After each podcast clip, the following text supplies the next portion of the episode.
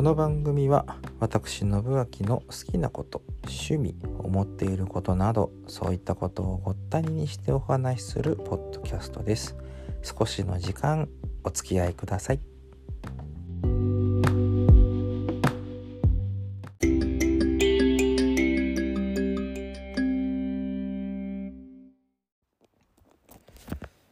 えー仕事から帰宅して帰りがけのテレビでまあ、えー、と自民党のね総裁選の話なんかちょっと触れたぐらいにして。まあとりあえず出ないということで、えー菅総理、まあ、この度一旦ねあの表舞台から、まあ、辞任という形でなるのかな、うん、でございますけれどまあそれについてはまずお疲れ様でしたっていう、まああれですねご苦労様の、えー念をねぎらうっていうのは、まあ、一国民としてね、まあ、どこのあれとかあとどこの政党が好きとか嫌いとかっていう話はまあこの際置いときましょう。いや私は自民党好きですけれどもね。ほんで、えー、と今日ね話したいのはねあの私がねこう長年ずっといろいろなまあ団体といいますか、うん、まあ学校ではサークルとか大学のね、団体の部長会長などもやりました。副部長などもやりました。でそういうのをやるにあたってねやるたびにいつも思っていたことがあるんですよ。あのーまあ祭りごとを司るっていう仕事をやるということはまあある程度の覚悟っていうものが必要であって私の中でね覚悟っていうのはね退く勇気だったんですよ。あのー例えば中学校の時の議長とかね生徒会の議長とか、高校の時はなぜか会長もやりましたけれども、まあ、だからといって何かをしたっていうわけではなくてこれをちょっと後で触れますけれどもね。そう。でまあ一歩引く勇気、うん、この時はやめよう。でも出れる範囲は出よう。それをうん履き違えるとあの多分天狗になると思うんですよ。だから一歩下がる、うん、というのが自分の意見を引っ込めるっていう、うん、まあ私の場合は引っ込めすぎて結局意見なんてないに等しいようなもんでしたけれどもなんかそういうようなものっていうのがねうんと覚悟として、え気持ちとして気概としてあるのであればそれはね誰にでもねそのまあ小団体のリーダークラス、うん、中団体のリーダークラス、うん、ぐらいだったらおそらく誰にでもできると思うんですよ。うんまあ、だから PTA とかね、まあ、代表例でいきますとよく敬遠されがち実際にあの拘束時間とかもあるでしょうし最近の PTA 活動がどんなものか私も分かりませんけれどもそういうものもあってね 敬遠されがちというかなかなかこう表に出ないうん出ないというかやりたがる人もいないというかね、まあ、そういったものもあるでしょうけれども。うんね、だからそのうんだって高校の時にね自分で思ったんですよ一歩退く勇気っていうものがどうしてもやっぱり必要なんじゃないかな。うんまあというか実際にそれがあったおかげでまあというか私の場合は出ることを極端に嫌ったので出る杭は打たれますので杭打たれたくなかったので私は。う んまあその結果もういいも悪いも減ったくれも何もない人にはなりましたけれども、まあ、でもそういうものも必要なのかなと。ね、まず一つ自分のがその長の立場になるにあたってうんと考えなきゃならないなっていう戒めも含めてね、うん、なんかそういったことを考えながら私は表に立つということをやってまいりました。楽しいことも多かったですけどね。でもやっぱりいろいろあります、うん、たかだか生徒会レベルでもやっぱりいろいろ人間関係とかパワーバランスとかそういったものをいろいろとこう、うん、考えながらかつ目の当たりにしてえらい目に遭いながらですけれども、うん、そういったこともありましたんでね。そう。でまあもう一つ話をしたいことが、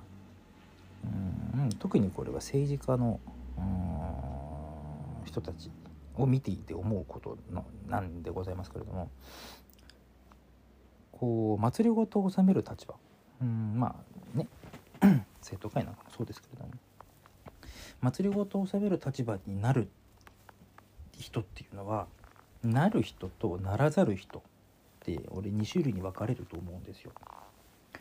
うんと先頭に立って陣頭指揮を取ってガンガンできるような人っていうのはうんとまあ正直そこまで多くはないと思います。過去の政治家たち総理大臣たちを見ていても思うんです、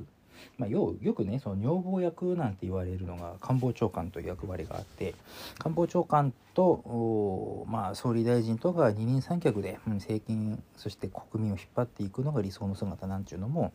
まあ、よく言われる話ではございますけれども。官房長官からあこう出世してというかね総理大臣になるっていう人っていうのが中にはいると思うんです、うん、し、ね、そうじゃなくて、えー、ポットでのし上がってっていう人もいますし、まあ、それは人それぞれいろいろある。権力闘争の中でっていうのがね、まあ、歴代昭和の自民党とかの見ててもそうですけれども、ね、なる人なれる人とならざる人っていう2つに分かれるとするならばうーんとまあ恋女房はできるけれども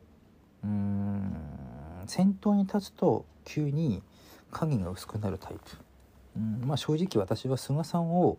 うんと見ててああ長くは続かないだろうなこの人はってちょっと思ったんですよね。1年持つかなまあ持ったなぐらいの感じなんですけれどもその祭りごとをこう進めていくにあたってどうしてもその先頭に立つ人の名脇役名参謀といいますかさあまあに当たる人がいなかったら歴史的にもそうでしょう。おそらく。あのー、ちょっと三国志の世界とか分かりませんけれども、うん、まあ日本史で言うと、まあ、黒田官兵衛ありみたいな、真田幸村ありみたいな、そうだからその作戦参謀島の、まあ、あれだなあのー、三成に過ぎたるものが2つあり島の左近に沢山の城なんていう言葉もありますけれども、まあ、それでいうところの島左近ですよ。うん、でそういうこう脇役名参謀脇役って言ったら失礼だな名参謀参謀となるべき人参謀に値するべき人っていうのがいるんですよ。でそういう人たちは必要なんですよ。祭りごとをしていくにあたって私は幸いそういう人たちに恵まれました、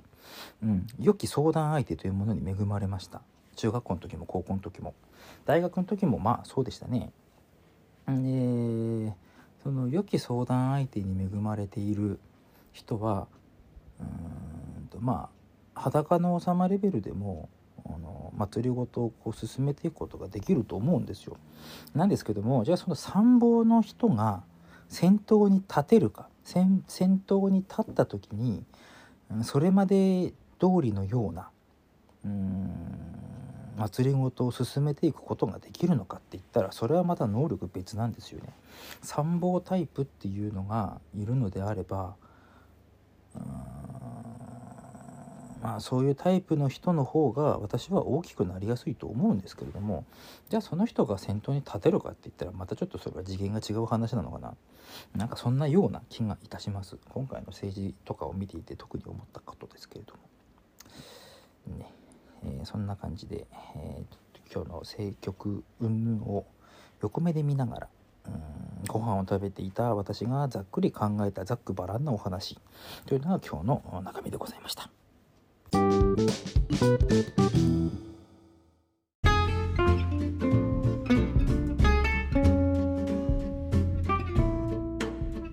え、宣伝のお時間でございますけれどもね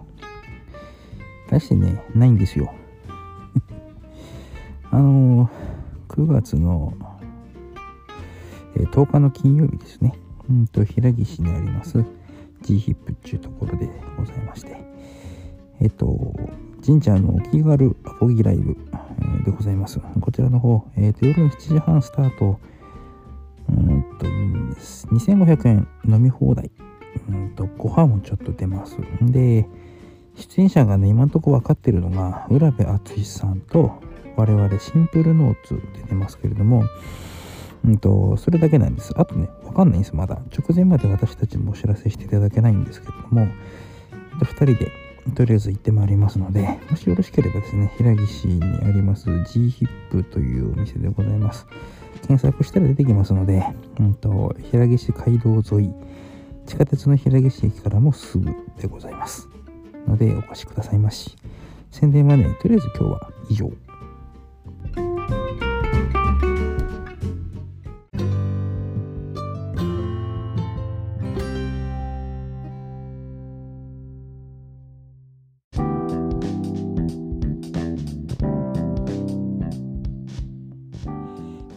正直ねあの状況だったら進むも戻るもどちらにしても